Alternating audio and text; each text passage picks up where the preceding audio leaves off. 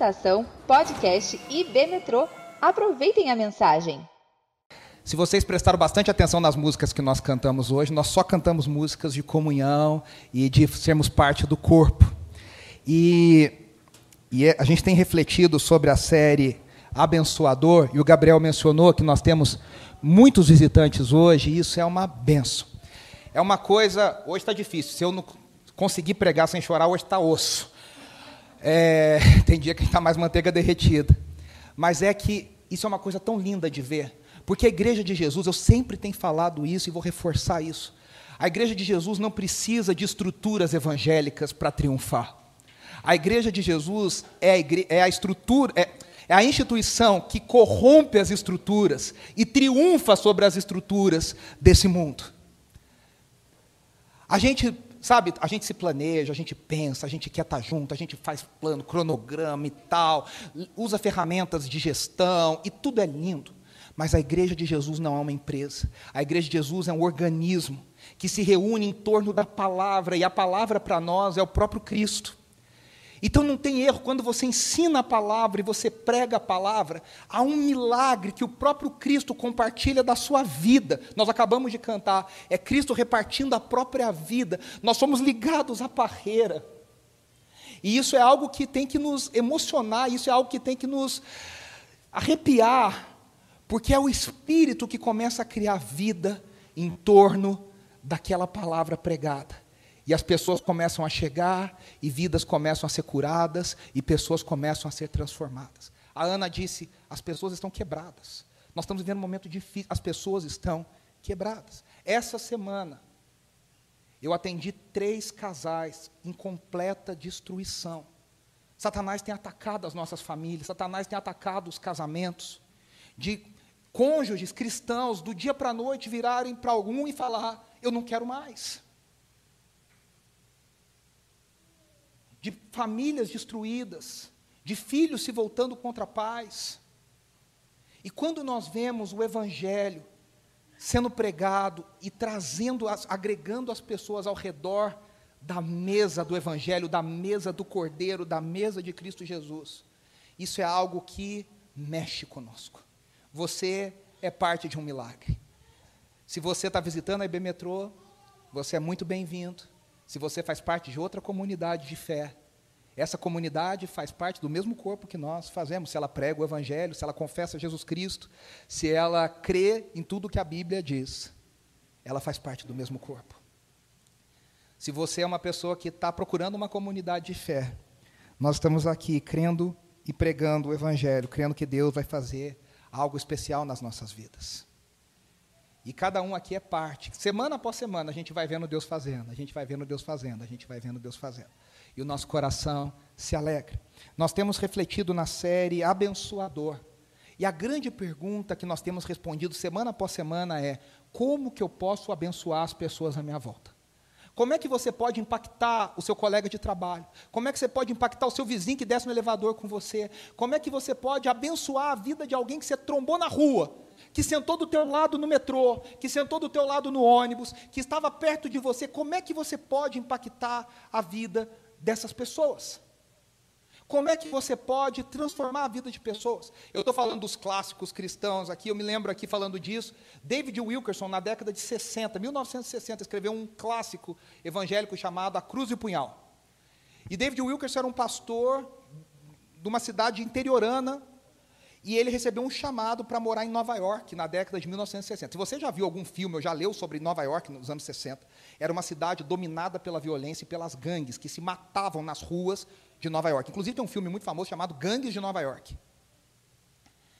E aquele homem foi para a rua e ele encontrou uma gangue. E ele olhou nos olhos de um menino e, ele, e o menino falou, pra, ele falou assim: Jesus te ama. E ele falou: se você falar isso de novo, eu vou te cortar em mil pedaços. E ele falou: Você pode me cortar em mil pedaços, e cada pedaço meu vai continuar te falando: Jesus te ama. E aquele menino ficou des completamente desnorteado, atordoado com essas palavras. Esse menino se tornou um pregador mundial chamado Nick Cruz, que escreveu um outro livro muito famoso chamado Foge, Nick Foge. Que foi alcançado porque tinha um louco no meio da rua para falar: Jesus te ama. Onde nós perdemos isso? Onde nós deixamos de achar que a gente, todos nós temos a capacidade, a necessidade, o chamado de abençoar. Onde a gente passou a achar que pregar o evangelho é coisa de pastor, de ministro pago pela igreja, treinado com faculdade de teologia, que a obrigação é dele. E nós temos respondido isso. E nós dissemos na primeira mensagem, quem não assistiu, quem não ouviu, todas as nossas mensagens estão no YouTube e no Spotify. Se você quiser ouvir depois e, e vai fazendo aí um flashback, né, ouve hoje, vai ouvindo depois, faz que nem o Star Wars, começa da frente, vai voltando depois. É, a primeira mensagem a gente diz: comece sempre pela oração. Comece sempre pela oração. Nós precisamos ser um povo de oração, nós precisamos orar. Nós precisamos entregar diante de Deus, nós precisamos colocar diante de Deus, nós precisamos é, nos quebrar diante da presença de Deus, da vontade de Deus. A segunda resposta que nós demos é: quem lembra? Escute as pessoas com atenção e estratégia. Nós falamos da história de Filipe, do etíope, eunuco, em Atos capítulo 8, na semana passada. Escute as pessoas com atenção. As pessoas estão gritando. As pessoas estão com dor. As pessoas, às vezes, seu colega. Eu, eu, creio que todos nós já passamos uma situação de ter alguém na nossa vida convivendo diariamente, e tem um dia que essa pessoa, de repente, abre o coração, e você fala para essa pessoa: Eu não tinha ideia que você passava por isso. Tem gente que é tão curado, e tão abençoado, e tão transformado pelo Evangelho, que um dia. A gente tem uma amiga que é amiga de muitos de nós aqui, e um dia, num momento de lazer, churrasco, ela compartilhou a história de vida dela. A história de vida dela é uma tristeza, é um capítulo mais triste que o outro. Mas ela é uma pessoa completamente feliz e transformada. A gente ouvindo, eu e a Andressa, a gente vai ficar com aquela cara assim, vai ouvindo, e eu estava pensando, eu não tinha ideia que essa pessoa passou por isso. O Sérgio Pimenta, gênio que já faleceu, compositor da música cristã, dizia: só quem sofreu pode entender a dor de quem sofre. A gente perdeu a oportunidade, a, a, capacidade de ouvir o mundo, de ouvir as pessoas. A gente quer falar, falar, falar, falar. E hoje, a terceira resposta está aqui. Construa relacionamentos ao redor da mesa. E eu quero falar e refletir sobre uma das. Eu falei para a Andressa que eu acho que é uma das mais belas histórias do Antigo Testamento. Do meu personagem favorito do Antigo Testamento, que é o rei Davi. E essa é uma das histórias mais tocantes, e mais singelas, e mais belas, de uma demonstração. Porque tem gente, se você perguntar na rua, na Avenida Paulista, vai na Avenida Paulista aqui e pergunta: o que, que a Bíblia fala no Antigo Testamento? Ah, fala de morte, de sangue, Deus matando todo mundo. É isso que está na cabeça das pessoas e da cultura. Mas essa história que está lá em 2 Samuel, capítulo 9, é um dos mais belos registros da graça e da misericórdia de Deus colocada em prática, colocada em ação. Se você quiser abrir a sua Bíblia em 2 Samuel capítulo 9, se você quiser ler aqui comigo, a gente vai ler juntos. Eu vou ler na versão, na nova versão internacional, na NVI, o capítulo todo de 2 Samuel 9, que é muito pequeno, mas ele conta uma história muito legal. Certo dia Davi perguntou: "Resta alguém da família de Saul a quem eu possa mostrar bondade por causa de Jonatas?" Havia um servo da família de Saul, cujo nome era Ziba, e o trouxeram a Davi. Você é Ziba? perguntou o rei. Sim, seu servo, meu senhor, respondeu Ziba. Então o rei lhe perguntou: Resta alguém da família de Saul? Se resta, gostaria de mostrar a bondade de Deus para com ele. Um dos filhos de Jonatas ainda está vivo, respondeu Ziba. Ele é aleijado dos dois pés. Onde ele está? perguntou o rei. E Ziba respondeu: Em Lodebar, na casa de Maquir, filho de Amiel. Então Davi mandou buscá-lo na casa de Maquir. Seu nome era Mefibosete, filho de Jonatas, filho de Saul. Quando compareceu diante de Davi, curvou-se com o rosto no chão, e Davi disse: Saudações, Mefibosete. Mefibosete respondeu: Aqui está o seu servo, meu senhor. Não tenha medo, disse Davi. Quero mostrar bondade a você por causa de Jonatas, seu pai. Vou lhe dar todas as terras que pertenciam a seu avô Saul, e você comerá sempre comigo à mesa do rei. Mefibosete se prostrou e disse: Quem é seu servo? Para que o Senhor mostre bondade, e alguém como eu, que não vale mais que um cão morto. Então o rei mandou chamar Ziba, servo de Saul, e disse: Dei ao neto de seu senhor tudo que pertencia a Saul e sua família. Você, seus filhos e servos cultivarão a terra para ele, a fim de produzir alimento para a casa do seu senhor. Mefibosete, neto do seu senhor, comerá sempre à minha mesa. Ziba tinha quinze filhos e vinte servos. Sou seu servo, respondeu Ziba, farei tudo que o meu senhor, o rei, mandou. E daquele momento em diante, Mefibosete passou a comer à mesa de Davi, como se fosse um de seus filhos. Eu vou ler de novo esse versículo. E daquele momento em diante, Mefibosete passou a comer à mesa de Davi, como se fosse um de seus filhos. Mefibosete tinha um filho ainda jovem, chamado Mica. Daquele momento em diante, todos os membros da casa de Ziba se tornaram servos de Mefibosete. E Mefibosete, que era aleijado dos dois pés, morava em Jerusalém e comia sempre à mesa do rei. Essa história tem tantas nuances que a gente precisa entender o que está acontecendo nessa cena. Mefibosete era neto de Saul. Saul que perseguiu Davi por, injustamente por quase 20 anos. Vamos falar o português claro. Saul fez a vida de Davi um inferno durante quase 20 anos.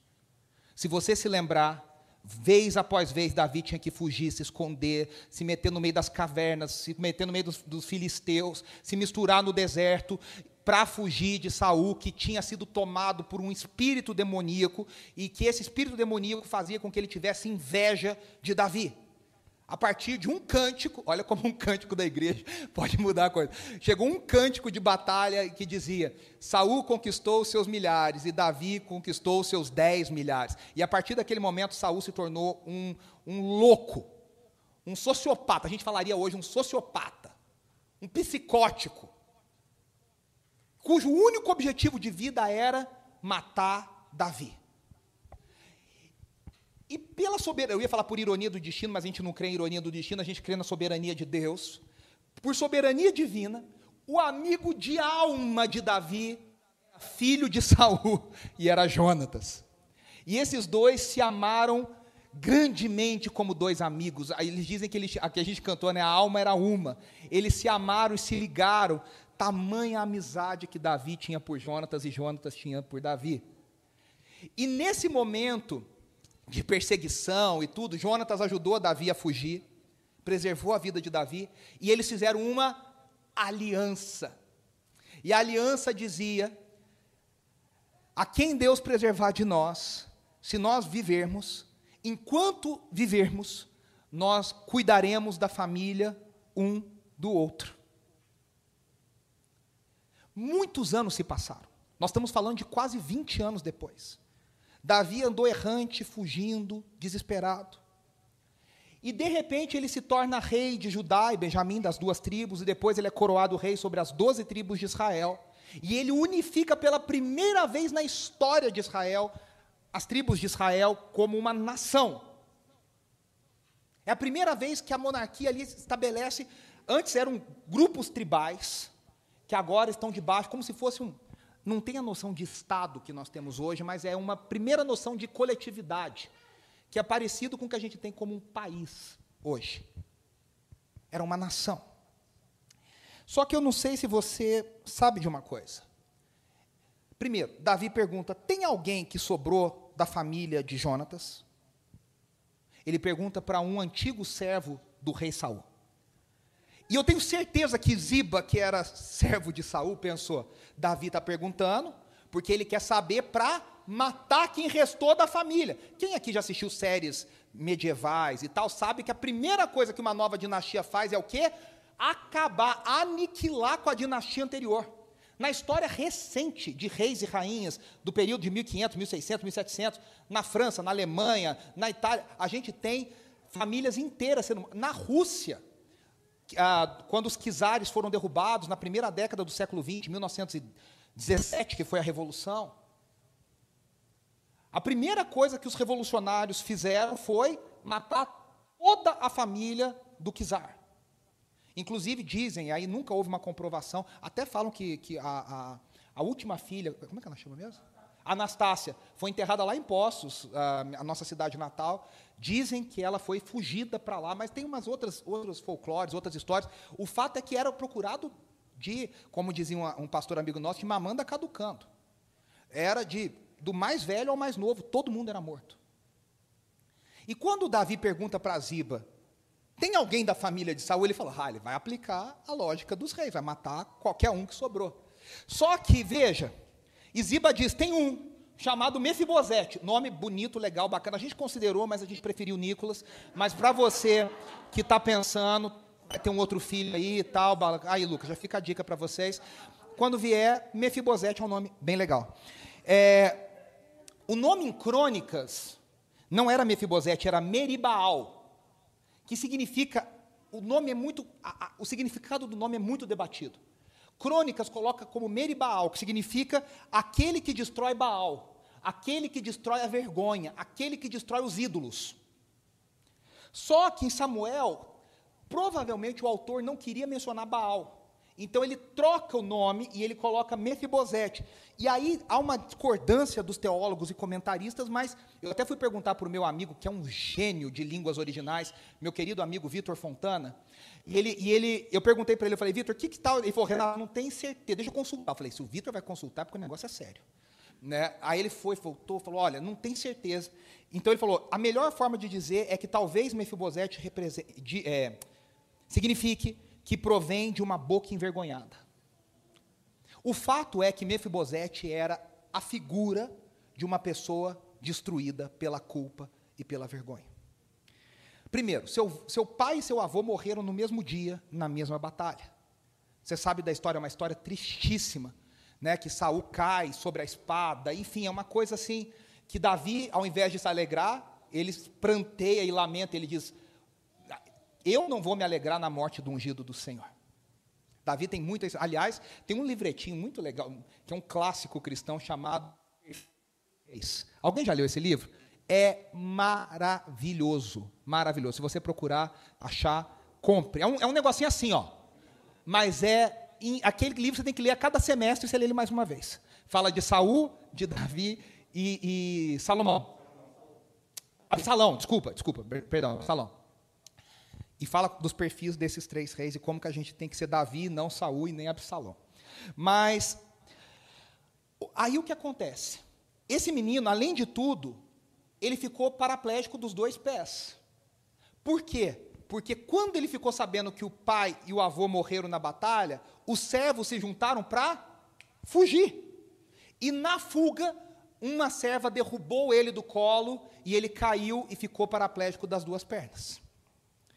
Esse menino tinha apenas cinco anos quando começou a vida dele de fuga, de medo, de dor, de humilhação. Essa história está contada lá em 2 Samuel, capítulo 4.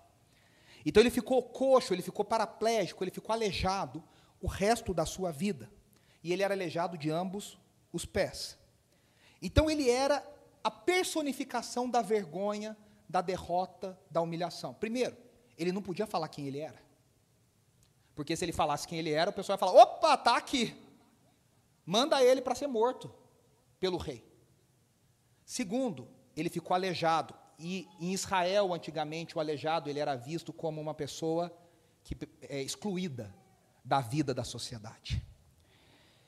Ele é um retrato do homem ferido, como muitos de nós, feridos, destruídos pela vergonha, por segredos que a gente vai carregando, por histórias familiares, por palavras de pais e mães que a gente foi ouvindo, por histórias com cônjuges, com amigos, com chefes, com professores. A gente vai sendo um acúmulo e a gente vai se tornando que nem Mefibosete. A humanidade está caída. A humanidade está caída. O mundo é mau. A gente vê notícias, eu falo que tem alguns programas de TV que são depressão em pílulas diárias. Você vai assistindo, você vai tomando aquela pílula de depressão cada, porque as, as notícias são terríveis. De familiares se voltando um contra os outros, de colegas de trabalho, de gente na rua se matando por nada. Os dias são maus. Tem um comentarista esportista que ele fala: a humanidade deu bem errado. E é verdade, a humanidade deu bem errado. Não por problema divino, não por culpa de Deus, mas porque o pecado entrou e o pecado nos assolou. Nós somos caídos. E aí Davi faz uma pergunta. Ele diz: resta alguém. E aí Ziba está pensando: opa, vou descobrir que resta, vou matar essa pessoa. Só que Davi termina a frase de um jeito totalmente inesperado. Ele diz: para que eu possa mostrar bondade. Aí Ziba faz: Ué, oi? Acho que eu não entendi. Fala de novo. Bondade? É. E aí Davi está ali estendendo graça de maneira intencional. Eu já disse que Davi havia, havia feito uma promessa a Jonatas, que ele demonstraria bondade para com sua descendência. Depois, se você quiser ler lá na sua casa, essa aliança de Davi e Jonatas está lá em 1 Samuel capítulo 20. Davi quer demonstrar bondade, no hebraico chesed, que significa bondade, benignidade, fidelidade.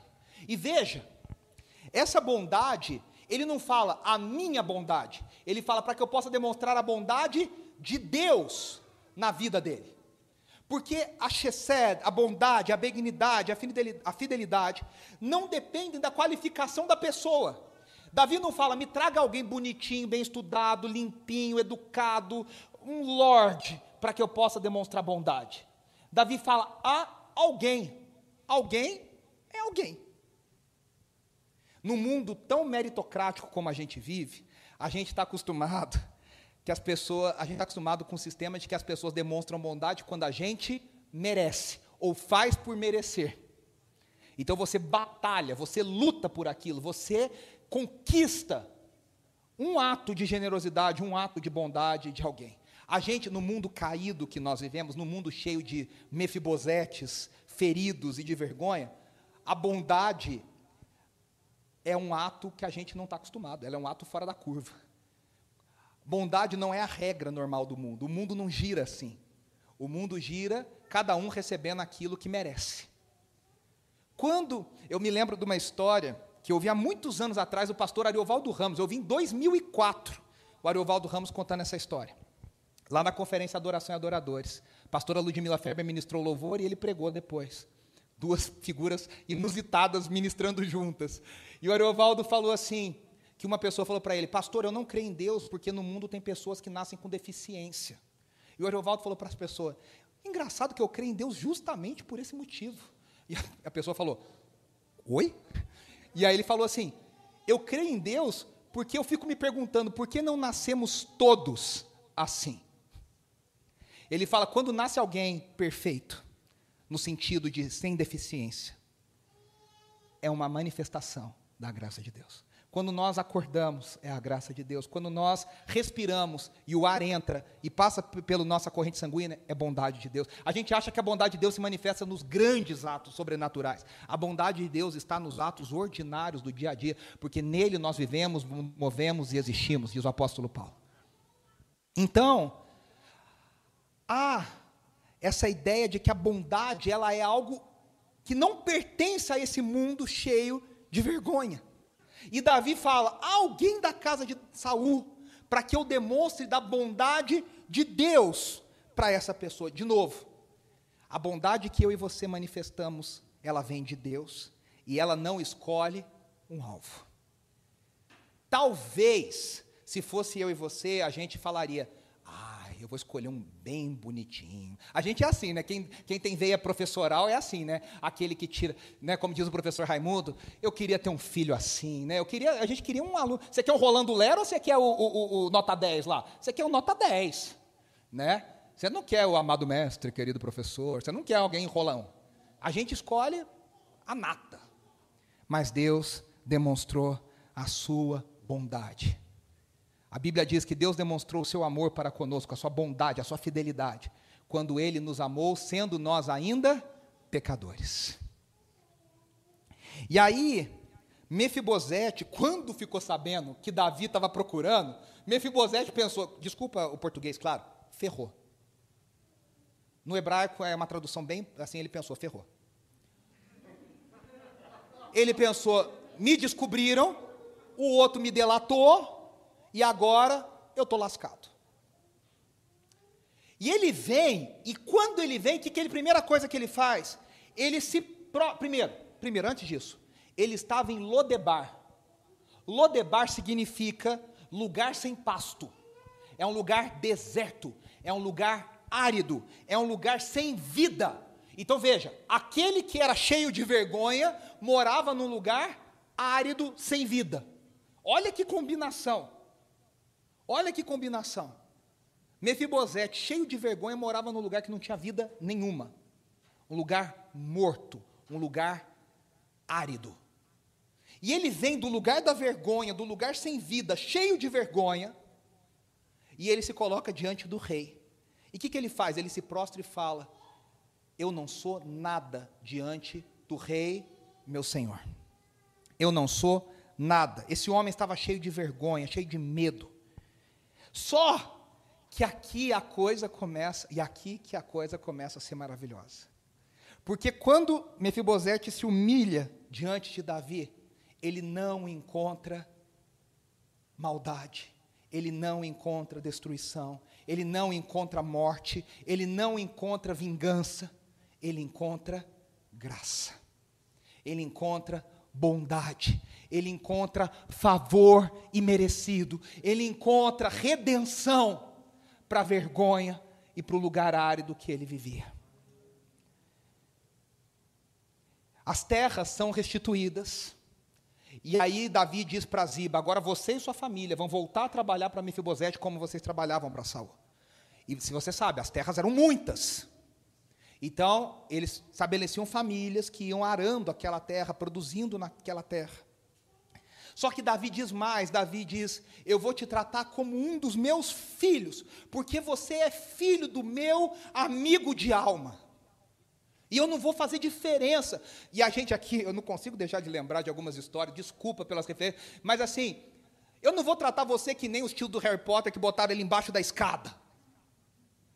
Eu não vou te tratar como um, um cidadão de segunda classe. Eu não vou te tratar que nem a madrasta tratava a Cinderela. Que são as imagens que nós temos muito claras na nossa cultura. Eu vou te tratar como meu filho, porque você é filho do meu amigo de alma. Você é filho daquele a quem eu devo a minha vida e a quem eu fiz uma promessa e com ele eu fiz uma aliança. Por amor de Jonatas, eu vou te tratar como meu filho. Você vai sentar na minha mesa, você vai comer da mesma comida. Você vai viver do mesmo jeito que meus filhos vivem. Você vai usar as mesmas roupas que meus filhos usam. E o símbolo de tudo isso a, a representação de tudo isso era sentar-se à mesa. Se você se lembrar, o Novo Testamento tem uma outra figura para isso, que é a volta do filho pródigo, quando o pai diz para o filho pródigo: Eu vou colocar sobre você, eu vou, eu vou, colocar em você um anel, eu vou te dar novas vestes e eu vou te colocar sapatos novos. Ele está dizendo: Eu vou te restituir a honra de um filho, como se você nunca tivesse saído da minha casa. O que Davi está dizendo é: Mefibosete, esqueça Lodebar. Agora você vive em Jerusalém, no palácio do rei. Esqueça o lugar sem vida, esqueça a vergonha, os seus dias de vergonha acabaram. O seu tempo de pranto chegou ao fim, o seu tempo de fugir acabou. Agora você se senta à mesa do rei. E aí ele diz: Você comerá sempre aqui comigo à mesa do rei. Sentar-se à mesa é a graça de Deus manifesta nas nossas vidas. Comer junto é um ato de generosidade. Na nossa cultura, a gente vive no mundo do fast food. A minha mãe, ela tinha uma frase engraçada que ela, minha mãe, ela não gostava de cozinhar. Então, no final de semana, quem fazia comida, quem fazia as coisas era meu pai. Porque quem cozinha, quem cozinha com prazer é meu pai. Minha mãe não gostava. Então, ela fazia por obrigação. E ela dizia sempre, a Rebeca sabe disso, ela falava sempre, sempre, a Andressa ouviu isso várias vezes também. Demora três horas para fazer, vocês comem tudo em cinco minutos. E cá entre nós, dá uma certa raivinha no coração de quem cozinha, né? Porque a pessoa engole, a gente engole. Quem tem filho, então, criança está nem prestando atenção, está lá na televisão, está no YouTube, está no, no, no iPad e está engolindo. A gente perdeu o simbolismo do que significa comer junto. No mundo de fast food, a gente prefere pedir no, nos aplicativos. Eu ia falar o nome do aplicativo, mas não vou fazer propaganda gratuita. É, a gente pede nos aplicativos porque é mais fácil, porque é mais rápido, porque a gente pega e joga fora. Aquela comida que a gente nem sabe se é comida de verdade. Cá entre nós. Parece comida, tem cheiro de comida, mas se você ler a composição, você descobre que não é comida. A gente perdeu o simbolismo na nossa cultura do que significa comer junto. O que é preparar uma refeição junto? No mundo antigo, sentar-se à mesa para dividir uma refeição era encarado como uma afirmação de valor, de dignidade, de importância, porque se sentavam à mesa pessoas da mesma classe, da mesma, da mesma laia, da mesma. Do, não se sentava. Eu não sei, alguém já viu aquela série Downton Neb aqui? Alguém assistiu Downton Neb? A gente ama Downton Neb. E, e, e é interessante, porque lá fica muito claro, porque tem o andar da família e tem o andar dos criados, que é embaixo da casa. E mostra a mesa da família e mostra a mesa da criadagem. A criadagem não pode sentar à mesa da família de nobres. Na mesa dos nobres só se sentam os nobres. Na mesa real, há todo um protocolo, há toda uma. Tem gente que gosta dessa coisa de família real, a estuda tal. Onde senta a rainha, onde senta o rei, aonde senta os fulano e a fulana, quem senta do lado, quem senta do outro lado. Não é assim, vai chegando e senta e pega lugar. Não é assim. Não é assim. Comer junto, desde a antiguidade, é um ato de valor. Você come junto com aqueles que são iguais a você. Quando Davi restitui as terras, ele faz outras benfeitorias, mas o ponto ápice dessa história para Mefibosete é: você vai comer na minha mesa. Você vai comer na minha mesa. Isso ficou tão marcado, não sou eu que estou inventando. Segundo Samuel, dez capítulos depois, no 19, Mefibosete fala isso. Tem uma situação de Absalão, que, o filho de Davi, que trai o próprio pai. E Mefibosete fica numa situação. Gente, ele era aleijado, a gente tem que lembrar disso. Então, ele fica numa situação que a gente não tem clareza se ele traiu Davi ou se ele não conseguiu apoiar Davi porque ele era aleijado e não conseguiu fugir junto com Davi. Então a gente não tem muita certeza de onde ele ficou. Mas quando Davi volta e Absalão morre, derrotado, Davi volta para Jerusalém para reassumir o trono. Mefibosete fala para alguma coisa assim: Eu jamais esqueci que o rei me levou para sentar, para me sentar na mesa dele. Então aquilo foi o que mais marcou Davi. Aliás, se a gente parar para pensar, algumas das nossas lembranças mais queridas da nossa infância envolvem comida, envolvem família ao redor da mesa. É ou não é? Uma das lembranças mais queridas que a gente tem da nossa infância talvez sejam dos natais que a gente passava junto em torno da mesa. Talvez sejam das viradas de antes, talvez sejam do bolo de aniversário. Talvez seja de algumas coisas que a gente passava ao redor. Tanto que a gente vê, né? O biscoito que a minha avó fazia, não sei quem que a minha tia. Não é, é ou não é? A gente é movido por memórias afetivas de comida da nossa família. Porque dividir a mesa é compartilhar da vida familiar. É compartilhar do dia a dia. É a hora que você. E aí a gente perdeu muito, né? No, hoje, tem muitos casais e famílias que não comem junto mais pela loucura que a gente vive. Tem pai que chega em casa e os filhos já estão dormindo. O pai vai comer na cozinha uma comida requentada que a mulher já está dormindo, que chegou 11 e meia da noite por causa do trabalho. E eu sei que ninguém faz isso porque quer. Mas a gente tem que lutar o máximo possível, possível para a gente manter uma vida de comunhão e de família ao redor da mesa. É a hora que não tem gibi, é a hora que não tem televisão, é a hora que não tem celular, é a hora do compartilhar. E mais, como Davi, a grande pergunta para nós é: quem a gente chama para partilhar da nossa mesa? No mundo tão maluco que a gente vive, você, eu tenho certeza, tá? Você estender um convite para o seu vizinho e falar: você quer jantar aqui em casa? Seu vizinho, o queixo vai cair. Porque a gente, cá entre nós, hoje você saber o nome do seu vizinho já não é uma coisa muito comum. Você convidar para entrar na sua casa e experimentar da sua comida é um ato de extrema hospitalidade, de extrema generosidade. No mundo tão individualista e maluco que a gente vive, a gente consegue marcar a vida de pessoas simplesmente falando: Você quer vir jantar aqui em casa? Você quer se sentar na nossa mesa e vamos pedir uma pizza junto? Se você puder cozinhar, melhor ainda.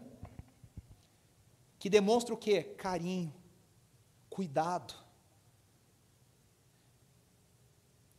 Como que a gente pode impactar? Colegas de trabalho, né? Quantas vezes a gente escuta falar de. Ah, ontem, inclusive, a gente, tava, a gente recebeu a Rebeca e o Gabriel e um casal de amigos lá em casa, ontem à noite. E, e, um, e esse nosso amigo está contando a história de um outro amigão dele. Ele falou: Eu trabalhei com ele, eu, eu sou amigo dele há não sei quanto. Eu nunca fui na casa dele. Pô, é estranho. Porque se você pensa, se você é amigo, cara, você é convidado a ir na casa, você é convidado a viver a vida da família. Às vezes você é tão amigo que você abre a porta, você entra, você abre a geladeira.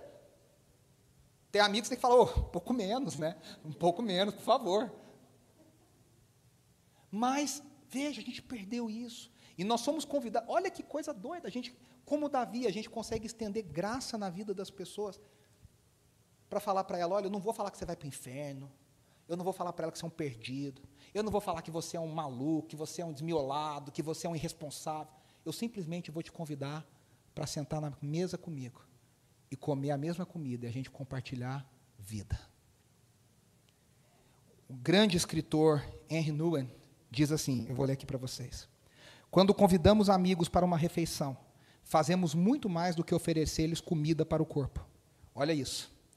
Oferecemos amizade, companheirismo, boa conversa, intimidade, proximidade. Cá entre nós, quando você senta na mesa, você fala, você vai ter que conversar. Tem gente que eu tenho certeza, você já passou uns, uns apertos desses. Você chama a pessoa, você vai ser colocado, você pensa, o que, que eu vou falar com essa pessoa? Casamento, quando você não conhece ninguém, você conhece só o noivo e a noiva, aí te bota numa mesa que você não tem ideia de quem seja.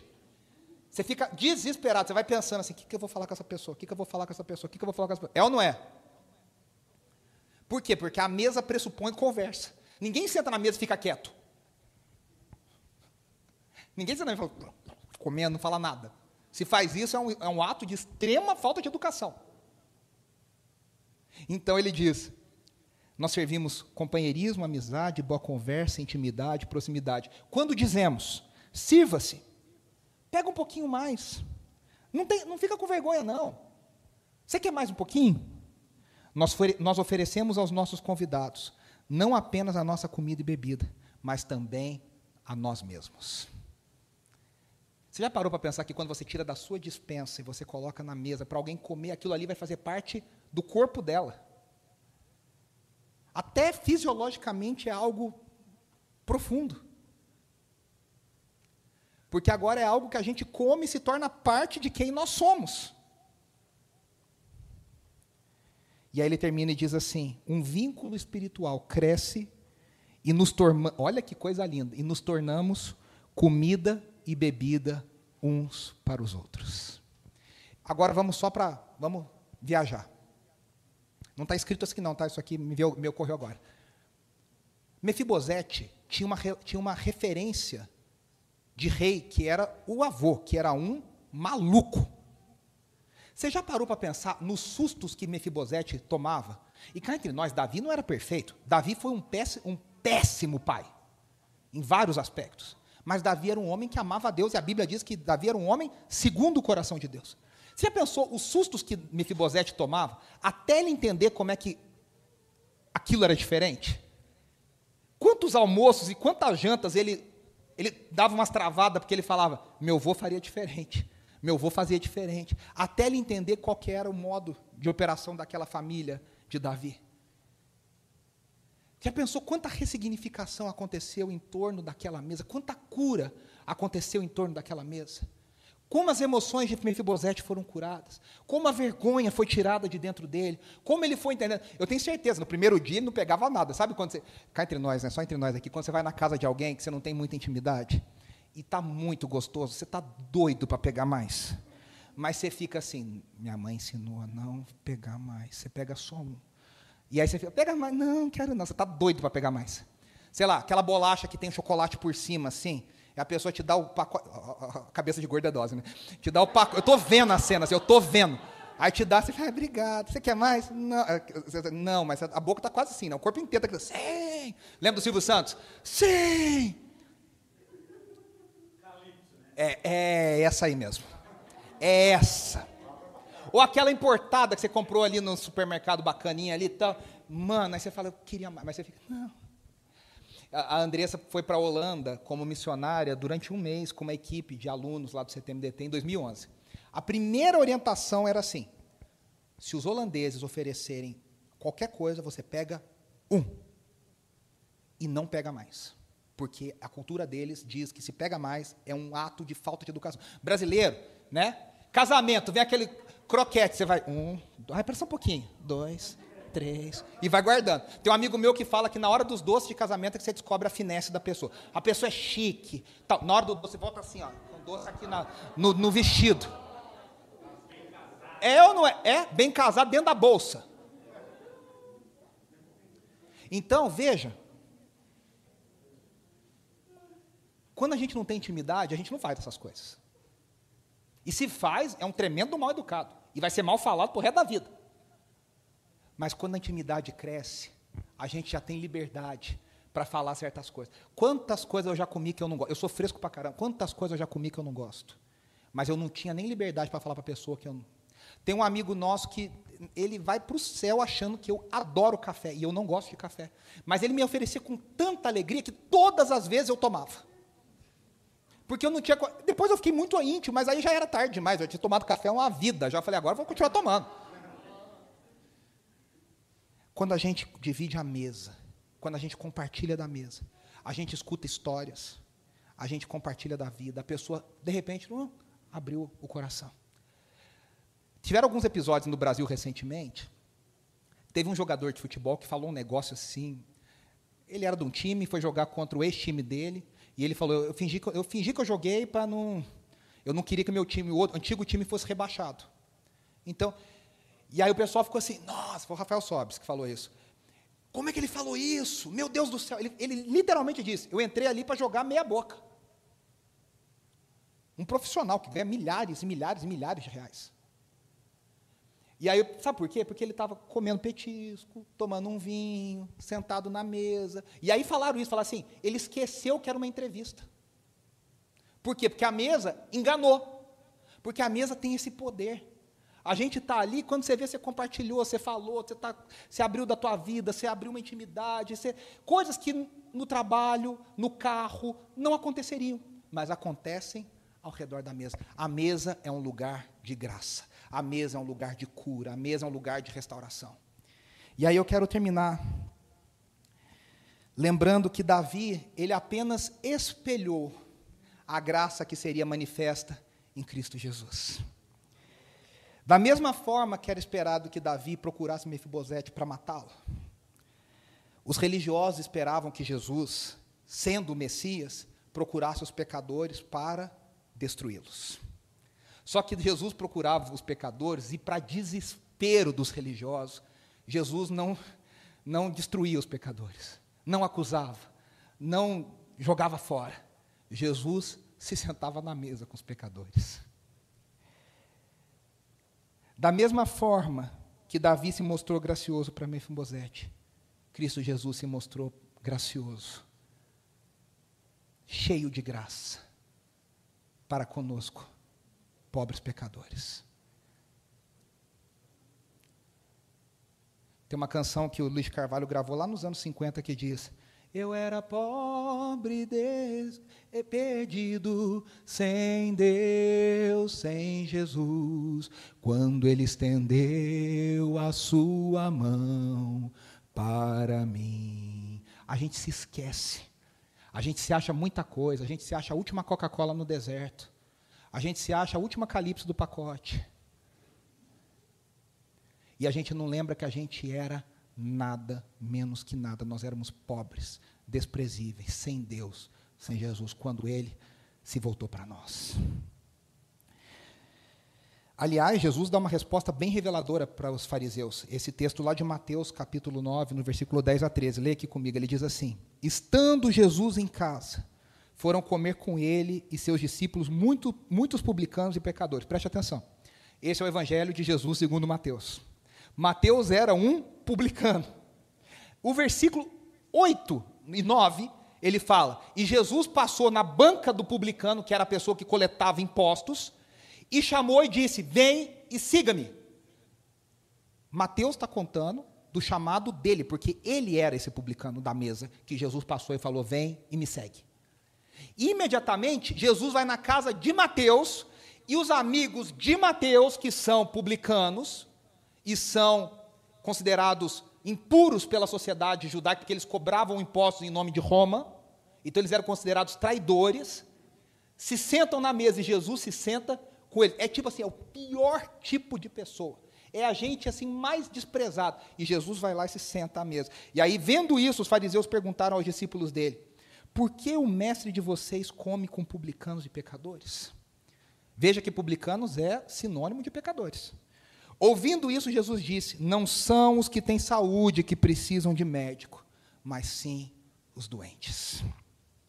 Vão aprender o que significa isso, desejo misericórdia, não sacrifícios, pois eu não vim chamar justos, mas pecadores. Davi era o rei de Israel. Deus é o rei do universo. Davi não pediu para alguém que pudesse lhe oferecer algo. Tem alguém aí que pode me contribuir com salário, com impostos, com riqueza?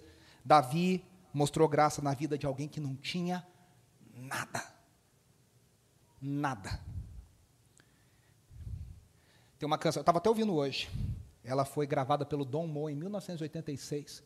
A Stephanie Gretzinger gravou de novo num CD chamado Faith of the Fathers. E essa canção se chama Give Thanks. O Azaf Borba fez uma versão no Brasil que se chama Dou Graças. E ela diz: Dou graças de coração prostrado em adoração. Dou graças por Jesus, meu Salvador, porque sendo fraco hei de dizer, eu sou forte no Senhor por tudo que ele fez na cruz por mim, porque sendo pobre de dizer, eu sou rico no Senhor, por tudo que ele fez na cruz por mim. A Ludmilla cantaria: Tudo que Jesus conquistou na cruz é direito nosso, é nossa herança. Todas as bênçãos de Deus para nós tomamos posse, é nossa herança. Não são nossas eu não sou forte em mim mesmo, eu sou forte na força do Senhor. Eu sou rico na força do Senhor. A igreja de Tiatira ele diz: vocês pensam que são ricos, mas vocês são pobres. Vocês pensam que têm o que vestir, mas vocês estão nus. Vocês pensam que enxergam, mas precisam comprar colírio de mim. Nós não somos nada sem o Senhor. E nós fomos convidados para sentar à mesa. Nós não tínhamos nada nada para oferecer. Olha o que diz Tito 3, 3 a 6. Houve tempo em que nós também éramos insensatos e desobedientes. Vivíamos enganados e escravizados por toda espécie de paixões e prazeres. Ele, esse éramos nós. O apóstolo Paulo está falando de mim e de você. Vivíamos na maldade e na inveja, sendo detestáveis e odiando-nos uns aos outros. Detestáveis, hein? Mas quando eu adoro essas, sabe? Essas mas quando a conjunção adversativa, mas quando a gente era esse lixo. Mas quando se manifestaram a bondade e o amor pelos homens da parte de Deus, nosso Salvador. Não por causa de atos de justiça praticados por nós, mas devido à sua misericórdia, ele nos salvou pelo lavar regenerador e renovador do Espírito Santo, que Ele derramou sobre nós generosamente por meio de Jesus Cristo, nosso Salvador. Efésios capítulo 4, versículo 4. Todavia Deus, que é rico em misericórdia, de novo, todavia, Deus, que é rico em misericórdia, pelo grande amor com que nos amou, Deus nos vida juntamente com Cristo. Quando? Ainda estávamos mortos em transgressões, pela graça vocês são salvos. Deus nos ressuscitou com Cristo e com Ele nos fez assentar nos lugares celestiais em Cristo Jesus. A gente não tem nem roupa para entrar nesse lugar, mas pela graça de Jesus, Ele nos dá o lugar, o convite, a roupa, tudo. Deus nos ressuscitou com Cristo e com Ele nos fez assentar nos lugares celestiais em Cristo Jesus, para mostrar nas eras que hão de vir a incomparável riqueza de Sua graça, demonstrada em Sua bondade para conosco em Cristo Jesus. Pois vocês são salvos pela graça por meio da fé. E isso não vem de vocês, é dom de Deus, não por obras, para que ninguém se glorie. Eu queria chamar a equipe de louvor aqui na frente. Jesus sempre comeu junto das pessoas. Jesus sempre comeu junto das pessoas. E para ele isso é algo que fazia parte do seu ministério. Preste atenção, nós estamos encerrando. Ao fazer isso, ele estava comunicando graça. Preste atenção, Jesus contou uma história, uma parábola sobre o reino de Deus. E ele disse: O reino de Deus é como um rei que vai dar um banquete. Só que para esse banquete, os convidados VIP, very important people, não foram. A lista privada. A gente viu um documentário essa semana querendo dizer que todo mundo. Todo mundo quer ser blogueiro, todo mundo quer ser influenciador. Tem um, um documentário muito forte na HBO Max, chama Fake Famous. Quem quiser assistir depois, absurdamente revelador. Na nossa cultura, todo mundo quer ser influente. Todo mundo quer ganhar coisa. Todo mundo quer ganhar, como é que é? Recebidos. Né? Então a pessoa tem 200 seguidores, está lá. Não sei o que, não sei o que, oficial parcerias no direct. A pessoa, mano, a pessoa tem 20 seguidores, tá parcerias no direct. Oficial, tá lá, ponto oficial. E aí, todo mundo quer ser importante. E Jesus diz que o reino de Deus é semelhante ao rei que convida para o banquete. E ninguém que estava na lista dele aceita o convite. E quem que vai para o convite? Quem que vai para o banquete? Gente humilde, gente pobre, gente que era marginalizada, gente que era esquecida. O que Jesus está falando é que no banquete da graça, não são os preparados, não são os que têm coisa para oferecer. Sabe, a gente já teve pensamentos assim. A gente já teve pensamento, ai, se fulano se convertesse, ai, se, né, eu sempre penso, se o Silvio Santos se converter, já pensou o Silvio Santos pregando o evangelho? Cara, o Brasil se converter e tal, mas Deus nunca precisou de Silvio Santos, amém, Deus alcança, mas Deus nunca precisou de gente importante, de gente ah, influente para com o evangelho. Jesus não escolheu 12 PHDs em, em Antigo Testamento para serem seus discípulos. Jesus escolheu 12 Zé Manés, que até o final Jesus estava falando e eles não estavam entendendo nada. E esses caras mudaram o mundo através do Evangelho. Meus irmãos, o Evangelho que nós servimos é o Evangelho que nos dá um lugar na mesa, quando nós não somos nada. E aí, nós que recebemos graça e sentamos à mesa do Cordeiro, estendemos graça e chamamos para sentar na nossa mesa gente que talvez não merecesse estar na nossa mesa. Quando você abre a porta da sua casa, você está abrindo a porta da graça e dizendo: Venham todos os que têm fome, venham todos os que têm sede, vinde para o banquete da graça de Deus. Apocalipse 20, a última cena da Bíblia, termina dizendo: 19, 20 e 21. Acho que é no 19, por sinal, começo do 19, se eu não me engano. João vê uma cena, e a cena é o casamento do cordeiro com a sua noiva. A redenção final, quando o cordeiro tiver derrotado todos os seus inimigos, quando Satanás for humilhado, derrotado, trancado, para todo sempre no lago de fogo, é um casamento, aonde são chamadas pessoas de todas as raças, de todas as línguas, de todas as nações, de todas as eras, gente que não tinha nada para oferecer como eu e como você. Feche os seus olhos. Agradeça a Deus por esse amor, por essa graça poderosa que nos alcança. Eu e você não tínhamos nada para oferecer, não temos nada, e Ele nos amou. Nós vamos cantar uma canção que foi lançada ontem, anteontem, pela nossa amiga Raquel Novaes, o Baruque. Foi composta pelo marido da Raquel, o Marcel. E essa canção diz isso. Eu queria que você escutasse a letra dessa canção. E você orasse dizendo: Senhor, obrigado pela tua graça. Obrigado porque eu sou chamado e eu tenho um lugar na tua mesa. Tem uma plaquinha na mesa do cordeiro. E na plaquinha do cordeiro está escrito Andréia, Kátia, Dayana, Jordana, Davi, André, Mariana, Núbia, tem uma plaquinha com o nosso nome na mesa do Cordeiro de Deus.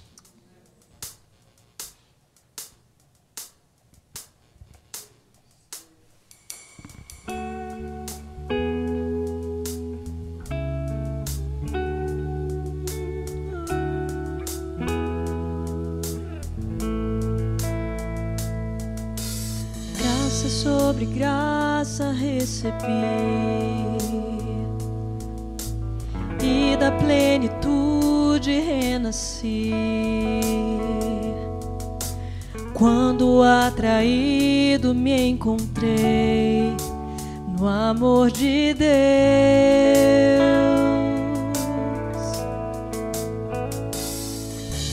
Viva e poderosa salvação, me alcançou na escuridão. Todo meu pecado se apagou no amor de Deus.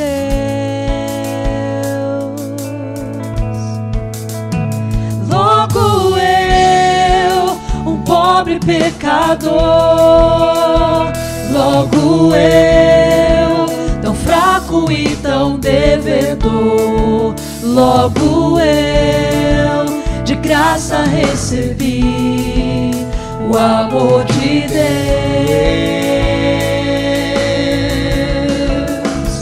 Logo eu, finito e carnal, logo eu, diante de um Deus imortal, logo eu, de graça recebi amor de Deus. Vamos ficar em pé? Vamos declarar isso juntos? Se você aprendeu, já cante conosco. Graça sobre graça recebi Agradeça ao Senhor. e da plenitude renasci. Quando atraído me encontrei no amor de Deus.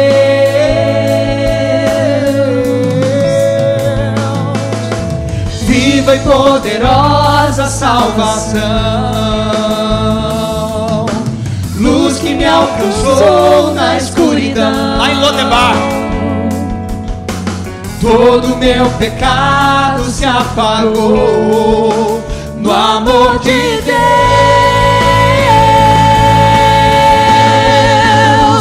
Logo eu, um pobre pecador,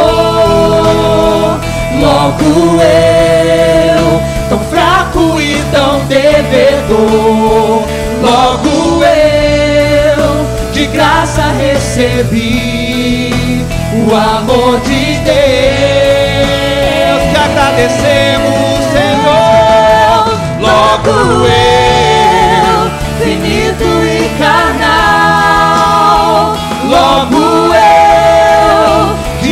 diante de um Deus imortal, logo eu, de graça recebi o amor de Deus. O amor de Deus. O amor de Deus é rico em benefícios. O amor de Deus é firme e constante. Dos braços desse amor recebo o perdão comprado por Jesus. O amor de Deus é puro e consciente, como as manhãs, é firme e constante, que se entregou na cruz e a morte derrotou o amor de Jesus. Vamos juntos? Cantar logo eu.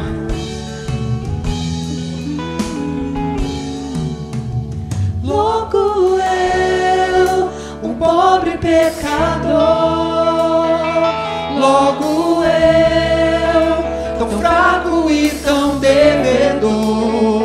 logo eu, de graça recebi o amor de Deus.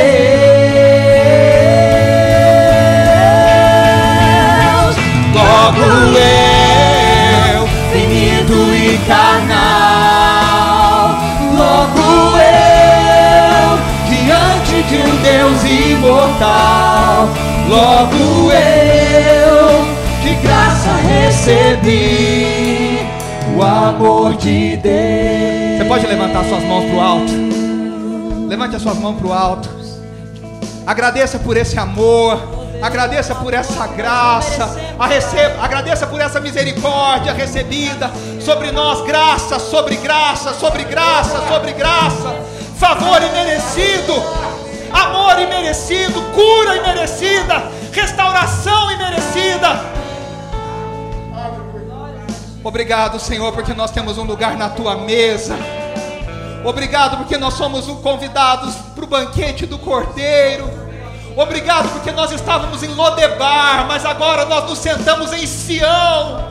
E nós cantamos os cânticos de Sião, e nós subimos o monte de Sião, e nós te veremos como o Senhor é, e nós estaremos para sempre contigo. Obrigado, Senhor, obrigado, obrigado, obrigado. Que essa graça de Deus esteja sobre nós, que esse perdão de Deus esteja sobre nós. Que essa misericórdia seja tão real, que nós, como povo de Deus, como filhos de Deus, a gente manifeste essa graça, a gente manifeste essa misericórdia, a gente espalhe esse perdão e a gente traga à mesa filhos e filhas que precisam de restauração, que precisam de graça, que precisam de amor. Logo eu Vamos cantar? Logo eu, tão fraco e tão devedor, logo eu, de graça recebi o amor de Deus.